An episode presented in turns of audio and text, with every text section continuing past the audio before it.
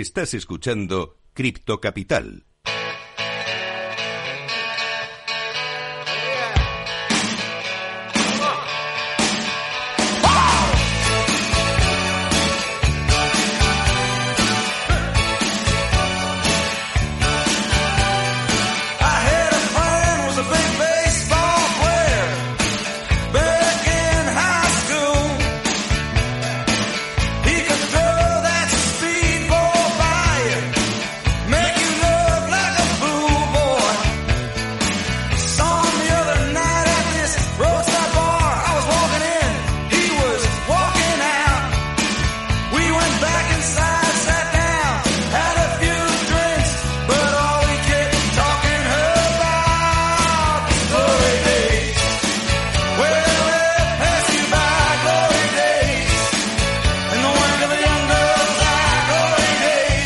Estamos de nuevo en Cripto Capital. Días gloriosos nos canta el amigo Bruce Springsteen. Y aquí tenemos un día glorioso con Luis Garbía, nuestro invitado.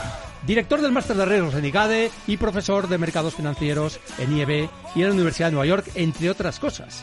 Y estábamos hablando justo antes del descanso, del halving, de los forks, a ver, surge una pregunta que tiene que ver con en nuestra audiencia habrá personas de todas las edades y generaciones. Sí. Entonces, ¿esto lo entienden todos? ¿O cómo, realmente cómo nos aproximamos a estos conceptos para unas personas más mayores, para otras más jóvenes? ¿Qué, qué- ¿Cómo piensas tú que se puede hacer esto? Qué maravilla. Pues aprovecho para matar varios, varios pájaros de un tiro y además esto es políticamente incorrecto. No se le puede hacer daño a los animalitos.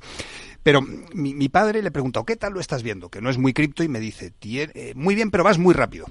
Y pues aquí aprovecho para ir un poquito más despacio. Hay un tema generacional en todo esto muy importante. Eh, tengo que hablar y al mismo tiempo tengo que conseguir que la gente que conoce esto y conoce la tecnología esté y al mismo tiempo los que no es, o sea, los que no están en ello también se puedan subir al tren, Exacto. porque nos vamos a jubilar eh, rompiendo, perdón, tendiendo, es que no quiero usar lenguaje belicista, tendiendo puentes en la brecha digital. O sea, eh, la adopción del Bitcoin tiene que ver con que aquellos que no entienden se suban al tren y sean capaces Y de subirse usen. Y lo usen. Hay un tema generacional muy importante. Estábamos escuchando a Bruce Sprinting. ¡Qué Sí. maravilla! Y el técnico de sonido, eh, Nieve, que aprovecho para darle las gracias, se la estaba cantando sin parar. Y yo pregunto, ¿alguien que cante a Bruce Sprinting qué edad puede tener? Pues, eh, y además un técnico de sonido que controla mogollón. No, él es joven, yo no. No, no, eh, digo el técnico de sonido, ya me has hecho un poquito de spoiler, pero que si- si- he dicho esto y la gente ya se lo, se lo imagina en su casa con el tacatá. Pues, pues Nieve tiene 25 años, 30, y es un crack absoluto. 33 me está comentando. Eh, es una maravilla absoluta. O sea, pues tenemos que conseguir esta magia. Bruce Sprinting, eh, yo creo que no tiene edad. No tiene edad y a cualquiera que lo escuche le gusta. Pero Bruce Sprinting, Carlos, es tuyo. Es de tu, genera- Sí, de tu cierto, generación. es cierto. Mi hijo, ayer se estaba, el de 14 años, estaba duchando y ponía REM, Automatic for the People, y ese es mío. Y yo creo que el reto es en darle a cada generación lo que le toque. O sea, eh, lo que le toque, coger de cada generación lo que, lo, lo que, lo que sea capaz de ofrecer, ofrecernos y luego tender puentes. Y sin duda todo esto, Carlos, no es nuestro, no es ni tuyo ni mío, es, es de nieve. Es de esta generación a la cual nosotros desde la universidad hemos maltratado, les hemos acusado de que copian, de que no prestan atención, de que, de que en clase, eh, de que tienen ciclos cortos de atención, de que están todo el día en TikTok. Eh, además, es una generación a la que estamos condenando con la deuda pública. Pues todo este mundo cripto es su forma de salir. A mí cuando me llaman... De eh, liberarse, realmente. ¿eh? Totalmente. A mí cuando me llaman de, de la televisión tradicional me dicen, Luis, tienes que pensar en que estás hablando con mi tía Mari, que es un perfil de edad de unos 60 años, eh, 50, 60 años. Eh, la gente joven no ve la tele. No Es ve la cierto, tele. Es cierto, es verdad. La gente joven eh, sí funciona con el mundo cripto. Nosotros, yo tengo miedo, tengo 45 años, 44, bueno, 45 voy a hacer ahora, 45 años, tres niños, y sí que tengo miedo, porque el mayor tiene 14 años y dice, joder, es que seguiré trabajando, ¿no? Pero la gente joven no solo no tiene miedo, sino que además tiene una vida entera por delante y le da igual eso de los bancos centrales, le da igual eso de, los de la banca tradicional, Y ellos lo que quieren es una tarjeta, un plástico que funcione, que les cobre pocas comisiones y con la que puedan funcionar. Pues es que de esto es de lo que estamos hablando. Al final, todo esto tiene un componente generacional importante. Y quieras o no, nosotros ya empezamos a representar a una vieja guardia que si nos dejáramos llevar, pues estaríamos trabajando en la telefónica de turno, Sí. eh, seríamos funcionarios, y digo funcionario con todo el doble sentido, gente que estamos eh, sin saber qué nos va a deparar el futuro, eh, con la burocracia hasta las orejas y repitiendo el mismo trabajo, pues año tras año tras año, cuando la realidad es diferente. Estamos cambiando y el mundo digital en el que ya estamos significa cambio. Carlos. Yo creo que has dicho cosas muy interesantes en el sentido de que la juventud está mejor preparada que cualquier otra generación de la historia de la humanidad para aprovechar estos cambios que estamos hablando, incluyendo el mundo cripto. Pero también es cierto que tiene que ver con la mentalidad de la gente. En cada generación hay personas más innovadoras, más abiertas y personas con la mentalidad más cerrada. Yo conozco jóvenes que tienen mentalidad de abuelos y jóvenes súper innovadores. Y tengo el ejemplo de mi abuelo que murió con 99 años, Luis Sajibela, un gran cantante de ópera, que murió en el año 2014 y tenía una página web que se había hecho él.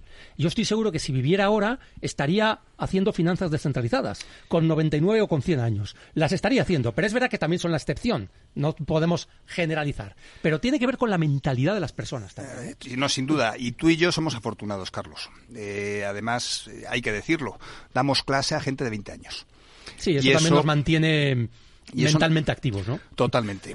Eh, al final, eh, lo de la edad es solo un número. O sea, yo sí empiezo a notar que me duele alguna cosilla. Pero a todos los efectos, yo no tengo, eh, y se lo digo a mis alumnos en clase, yo la, la única diferencia que hay entre mis alumnos y yo es que le llevo 20 años de experiencia, que llevo 20 años cometiendo errores. Y yo sí que desde esa experiencia soy capaz de ver a gente pues que se emociona. Veo procesos asociados, pues eh, hablaba de incentivos y hablaba de expectativas.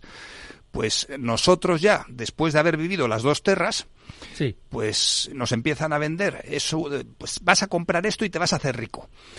Y, y probablemente no nos lo creamos. Exacto. En cambio, alguien que es joven, alguien que no tiene experiencia, le dicen, con, compras esto, esta varita mágica y te vas a hacer rico y, Y probablemente se lo cree. y entre al trapo. Sí. Pues ahí hay un componente generacional que es relevante, pero sin duda el elemento central y no, de- y no depende de edades es la actitud. Y la actitud para mí es sinónimo de curiosidad, es sinónimo de flexibilidad, es sinónimo de disfrutar, de venir aquí y me lo estoy pasando contigo, Carlos, estupendamente y este año 2024 va a ser un año absolutamente sensacional para lo cripto. Bueno, vamos a hablar de eso porque has escrito recientemente un artículo que se llama Bitcoin 15 años, la historia se repite. Y has mencionado que llevas una semana más o menos recibiendo llamadas de medios, ¿no? Y mm, bueno, mm, de- dices, desde hace tres años no había vuelto a decir aquello de no recomiendo a nadie coger cuchillos cuando están volando. Pero la historia tiende a repetirse. Explícanos un poco esto. Sí. a ver, vamos, vamos por partes. ¿Dónde están los cuchillos volando? Eh, por un lado, eh, yo sí estoy hablando en medios de comunicaciones gracias al Bitcoin. Eh, hace pues seis años ya en la universidad en la que trabajo, esto es lo de los reinos de taifas. Para, eh, tú no vas a hablar de algo si hay un catedrático que pueda hablar de ello. Pues, ¿quién sabe de esto del Bitcoin? Y yo dije, pues mira, yo más o menos, me pusieron un micrófono delante y empecé a hablar hace seis, siete años. Cada vez que venía un halving, me preguntaban, ¿tú comprarías, venderías? Y yo lo que siempre he dicho, cada vez que hay un halving es, yo no metería la mano, por muy rápido que esté subiendo, cuando un cuchillo está en el aire, Sí. no metería la mano, no intentaría coger un cuchillo cuando está en el aire, pensando en cualquier activo, me da igual que sea token o tradicional, cuyo precio tenga mucha volatilidad, salvo que tuviera, conociera muy bien de lo que a lo que estoy jugando, Sí. no metería la mano nunca. ¿Por qué? Pues es evidente la metáfora. Esa por un lado. Por otro lado, a raíz del 15 de- del 3 de enero me llaman medios y escribo este artículo porque tengo la sensación otra vez de estar viviendo una historia que se repite. Eh, voy a escribir otro que es odio el análisis técnico. Odio, pensando en Isra Bravo, odio el análisis técnico por lo de atraer un poquito la atención, pero que la idea es, el análisis técnico tiene que ver con ver la historia y, y- y los que hablamos alguna vez de análisis técnico te- tenemos que decir el, el conocimiento, o sea, lo que algo haya pasado en el, en el pasado No garantiza no que garantiza que esto se vaya a repetir en el futuro. Exacto. Pero al final la historia es lo único que tenemos para conocer lo que ha pasado. Es lógico. Pues desde la perspectiva del análisis técnico hay una historia que se repite de forma absolutamente cíclica. Si cogemos las cotizaciones del Bitcoin desde el año 2008, vemos cómo cada, 14, ca- co- cómo cada cuatro años Sí. Que hay un halving. eh, se vuelve loca la cotización, sube, alcanza un máximo y baja. Y ojo, siempre superando el máximo anterior. Siempre, siempre, siempre. hasta ahora eso se ha repetido siempre. Alcanza un máximo y baja. El último máximo que hemos tenido han sido los 60.000, 68.000 8.000, dólares. sí. 68.000 dólares, más o menos. Eh, me voy a ir al, al halving, al tercer halving. Había llegado la cotización del Bitcoin a tocar los 20.000 dólares. Exactamente. Eh, y estuvimos años en el cripto invierno. Sí. Bajó a 10.000, No, más o llegó menos. a bajar a 3.000. A 3.000, A 3.000 llegó a bajar a bajó, ¿eh? 3.000 Sí, sí, sí, efectivamente. y, llegó bajar a 3.000. y en el momento en el cual la cotización tocó los 20.000, rápido se disparó y llegó hasta los 68.000. Eso es. O sea, se multiplicó por 3. ¿Qué va a pasar ahora cuando el precio del Bitcoin vuelva a tocar los 68.000 dólares, que probablemente alcancemos ese hito durante el año 2024, más cerca de junio que del principio? Pues, ¿qué va a pasar? Lo que he puesto en ese artículo es que no lo sé. Efectivamente. Ahora, ahora aquí en la intimidad y que estoy hablando, que no queda esto por escrito, puedo decir que me- la sensación que me da es que se va a volver a disparar el precio. O sea, lo que hemos visto durante el año 2023 es una broma en relación con lo que va a pasar con el precio durante este año. Se va a volver a disparar, tocará un máximo que si soy prudente diré que está en los 100.000. Si me vuelvo loco diré, diré que está en los 300.000 y yo creo que un escenario razonable es que puede llegar a los 150.000 dólares Sí. Que de los 150.000 dólares, porque ya hay mucho inversor institucional, ya hay mucha gente que sabe cómo funcionan los mercados y cada vez todo esto se va a ir suavizando. De los 150.000 dólares bajará a 100.000 y pasaremos otros cuatro años con el precio del Bitcoin en torno a los 100.000. Dentro de cuatro años volveremos a vernos. ¿Te acuerdas hace cuatro años cuando el precio, decíamos, lo que decíamos? Y pasaremos otros tres años con un precio normalizado en 100.000 dólares. Esto que estoy diciendo, yo no, hace tres años no, te- ah, perdón, hace cuatro años no tenía valor para decirlo. Pero es que hace cuatro años en la intimidad sí lo decía. Ya. Y, y al final ha acabado pasando. ¿Pasará esto que estoy diciendo? Pues no lo sé. En cualquier caso, Carlos, mi ánimo, mi actitud es disfrutar el 2024 como si este año 2024 fuera un año único. Me parece muy, muy razonable lo que estás diciendo y, y hay algo que tienen que saber lo que nos- los- las personas que nos están escuchando. Evidentemente no estamos dando consejos de inversión y tenéis que hacer vuestra propia investigación siempre. Digan lo que os digan, aunque confiéis en una persona, hacer vuestra propia investigación, por favor. ¿eh? Pero lo que sí es cierto es que en ese ciclo que has descrito de 15 años de vida del Bitcoin, ha habido siempre tres años de subidas, uno de bajada. Tres años de subidas, uno de bajada. El de bajada ha sido el, el año 2022. 2023 ha sido el primer año de subida, todavía quedan dos años más de subida si se repite ese ciclo. O sea que cuidado con esto. Correcto, no, no, no. A ver, el problema, la culpa, y esto es una culpa católica, cristiana, la tenemos nosotros. Al final, una cosa es el valor y otra cosa es lo que la gente que tenemos capacidad de hablar en público hacemos con el valor. Y todos estos mensajes lo que hacen es calentar la burbuja. Totalmente. Eh, lo siento, pero es la realidad. Sí. Y, y es el nombre del juego eh, al que estamos jugando. Pero no es un juego muy diferente de las finanzas tradicionales o de lo que puede pasar con determinados valores, acciones en el mercado o otro tipo de activos. Lo que pasa es que es verdad que este es el activo que está más de moda. Es el que quizá tiene una volat- volatilidad más extrema, ¿no? Comparado con otros que, bueno, mm, eh, a mí me gustaría que alguien me dijera cuál fue la volatilidad del Banco Popular cuando se fue a cero.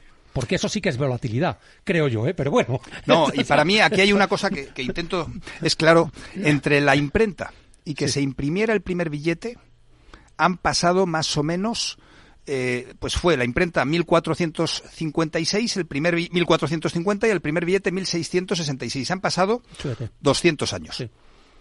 Eh, a los dos años de imprimirse ese primer billete por el banco, por un banco, eh, un banco privado sueco, Sí. el banco quebró y tuvo que rescatarlo el Banco Central sueco y apareció el primer banco central. Ajá. Estamos hablando del banco de, de- el banco central de, de Suecia. No soy capaz de decirlo en, en sueco. Ajá. Eh, entre, o sea, 200 años entre la imprenta y ese primer billete. Entre que aparece Internet, eh, 1990, Sí. y que aparece el Bitcoin 2008, han pasado 30 años. 30 años. O sea, O realmente 20. o vei- 20 años. 20 años. 20 años, 20 años, perdón. 20 años. O sea, 200 Y 20. y 20 años. Estamos viviendo un cambio en el cual estamos pasando de un mundo industrial al digital, pero es que gran parte de la gente mayor que nos esté escuchando puede que haya nacido en la España rural a la cual no llegaba el tren y que, y que vivían del campo. Sí, ni el tren, ni el teléfono, ni la televisión, ni es nada decir, de lo que ahora... nuestros mayores, y esto es una cosa que tienen que entender nuestros hijos, nuestros mayores han pasado de una sociedad feudal, muchos de ellos a una sociedad industrial han estado trabajando, por ejemplo, en un banco con papel, haciendo facturas, cheques, pagarés, y se van a jubilar en un mundo donde el papel es algo a extinguir. Sí. Tú a mis hijos les hablas de un cheque y te dicen, ¿de qué me estás hablando, ¿Qué es papá? eso, no? ¿Qué es eso? Y en cambio le hablas de tokens, de criptos y del Bitcoin y lo ven con toda normalidad. Volvemos a ese componente generacional, Carlos. Igual que una pantalla, efectivamente. Y una de las cosas que hasta ahora no ha hecho todavía el mundo cripto es facilitar el acceso eh, de una manera mucho más clara a poder manejar, por ejemplo, una wallet o ese tipo de conceptos que los que dominan este mundo sí se manejan con ello bien, pero hay otras personas que quizá les cuesta. Hay una barrera todavía para poder usar eso de una manera cotidiana, ¿no? Totalmente. Ahí es, el- es fundamental y esto, eh, el, el papel del incentivo. La tecnología blockchain permite hacer grandes cosas. La realidad es que nadie tiene incentivos de verdad para hacer esas grandes cosas. La tecnología blockchain permite descentralizar procesos. Hemos comentado antes eh, qué significaba esto de descentralizar, pero sobre esa tecnología que es muy muy potente, aparece, por ejemplo, FTX, Sí. aparece eh, Binance, Sí. aparece Coinbase, estoy hablando de los principales Los exchanges, que son centralizados Totalmente. y que trabajan como un banco sin el fondo de garantía de depósitos. Exacto. Es decir, el incentivo, tenemos una tecnología que es maravillosa, que permite hacer cosas muy chulas, pero el incentivo es a seguir funcionando como funcionábamos antes. La gente quiere ganar dinero al modo tradicional, porque el problema es que si tú quieres ganar mucho, mucho dinero, la única forma que tenemos de ganar mucho dinero es apoyándonos en las economías de escala. Al final Google, Apple y Amazon, por muy digitales que sean, son economías de escala al más puro estilo industrial. Claro, con cientos o miles de millones de usuarios que les permiten tener esa potencia económica. Por lo tanto, aunque podamos hacer maravillas con la tecnología, eh, mira, mira nuestros políticos, sin ver el color. La política fiscal, nosotros seguimos votando en papel. La ley de presupuestos generales del Estado se sigue haciendo en papel. Eh, al final, nuestro sistema fiscal, nuestra política fiscal, no tiene apenas incentivos para digitalizarse. Y ahí es donde hay que poner el foco. Por lo tanto, esta tecnología permite hacer milagros, pero luego nosotros tenemos que permitir que con la tecnología se puedan realizar estos, estos milagros. Y no hay político, yo creo, en este país que sepa lo que es blockchain, que tenga ningún incentivo para que este cambio suceda, en cambio sí que tienen incentivos todos los del mundo para eh, que la gente les vote y aguantar en su poltrona a los restos. No, y bloquear algunos cambios que si se produjeran serían beneficiosos para toda la sociedad. Pero a ellos probablemente les perjudicará. Efectivamente. ¿eh? Es muy interesante este debate que estás abriendo y eso me lleva a uno de los últimos temas que me gustaría tratar contigo, Luis, en esta conversación que estamos teniendo, y es la educación. Es decir, ¿cómo de importante es el papel que ahora mismo está jugando la educación y sobre todo la educación universitaria, en la que tú eh, tienes experiencia, en el mundo, en el mundo al que nos enfrentamos? Es decir, los jóvenes eh, son nativos digitales, se manejan bien con esto de la blockchain, las criptos, pero ¿qué están haciendo las universidades para, mm, bueno, mm, hacer que esto esté bien encaminado, digamos? Vale, eh, en general te voy a, con- a confesar un secreto. Eh, cuando no tengo algo, que- cuando no sé la respuesta de algo, ¿Sí? digo educación. Eh, a ver. Bueno, pero tú trabajas en la educación. No, no, que- total, total, pero, que- pero que cuando me preguntan algo Sí, y, no sí, sé, y no sé qué decir, pues digo educación. educación, Es comodín. A ver, eh, dicha la broma, dicho la broma, la educación es la solución y es la respuesta a todas las preguntas. Eh, educar es aprender y educar es, es la curiosidad, es entender que esto del Bitcoin no es un riesgo, que esto del Bitcoin es una tecnología, que esto de Internet, a ver, eh, acordaros al principio de Internet que si los pedrastas, que si Sí, sí, toda la pornografía infantil, que si pues llega un momento que se controla, nosotros mismos lo controlamos y al final tampoco es tan peligroso como es dar un paseo por la calle un día tranquilo. O sea, al final la educación es fundamental porque la educación es todo. Dicho eso, la universidad y la educación, pues tristemente en muchos aspectos seguimos en el siglo XVIII. He, he hablado y he sido crítico con los políticos y, y me estaría equivocando si no fuera crítico también con el modelo educativo que tenemos. Eh, la universidad está en el siglo XVIII, pero, pero el problema no es solo de la educación, eh, de la universidad, es el sistema entero. Está la EBAU, que a mí si me dejaras apretar un botón prohibiría dos cosas. Prohibiría la publicidad y, por, y prohibiría, eh, a ver, y daría de comer a los que se dedican a lo de la publicidad, o buscaría formas, po- po- prohibiría la publicidad y prohibiría la EBAU. La EBAU, al final, es un momento en la vida de nuestros estudiantes absolutamente relevante y los programamos para que coman y vomiten. Ya. Y después de la EBAU, ¿qué más da? Eh, Lo que importa es un número.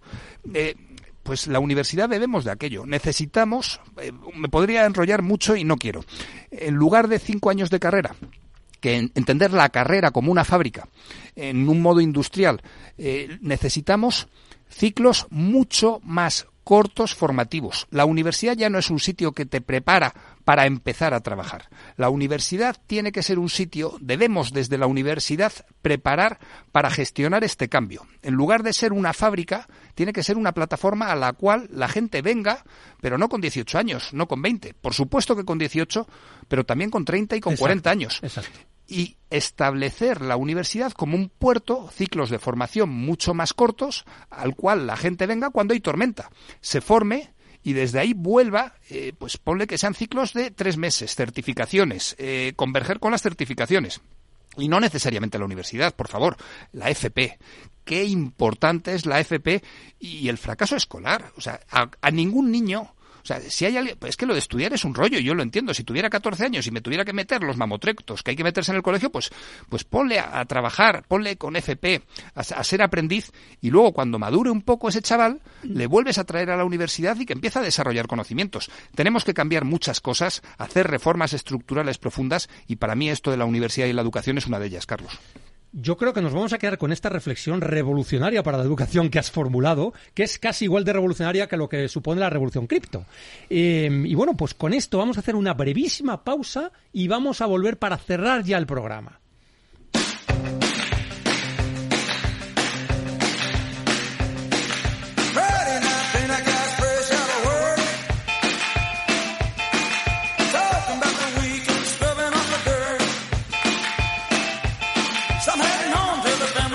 can do get hurt?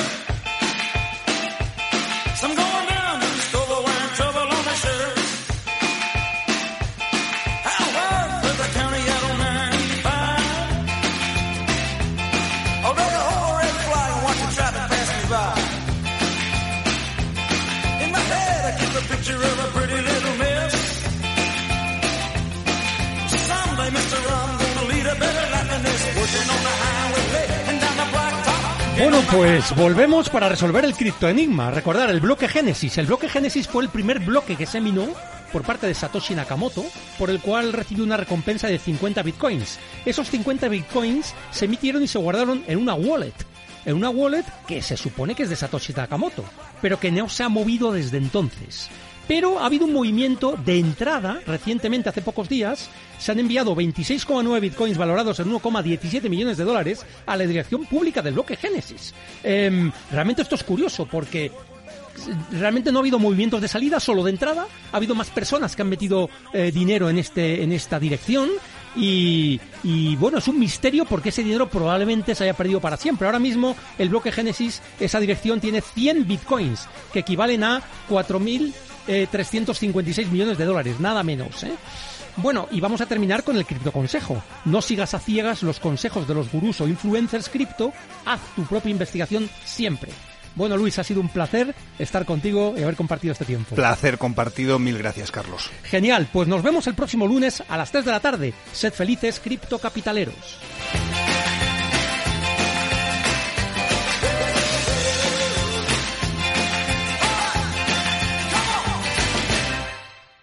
Capital Radio. Siente la economía. Madrid, 103.2 FM. Capital Radio. Si quieres entender mejor todo lo que rodea a nuestro sector alimentario, tienes una cita en La Trilla. Un gran equipo de especialistas te acercará a la actualidad económica y política desde el campo hasta la mesa. Conocerás sus principales innovaciones sin olvidar las producciones más tradicionales. Los sábados de 8 a 9 de la mañana con Juan Quintana, La Trilla de Capital Radio.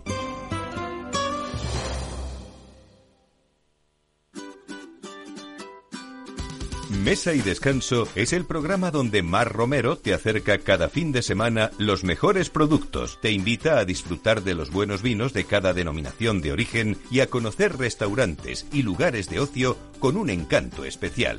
Mesa y Descanso, los domingos a las 13 horas, aquí en Capital Radio.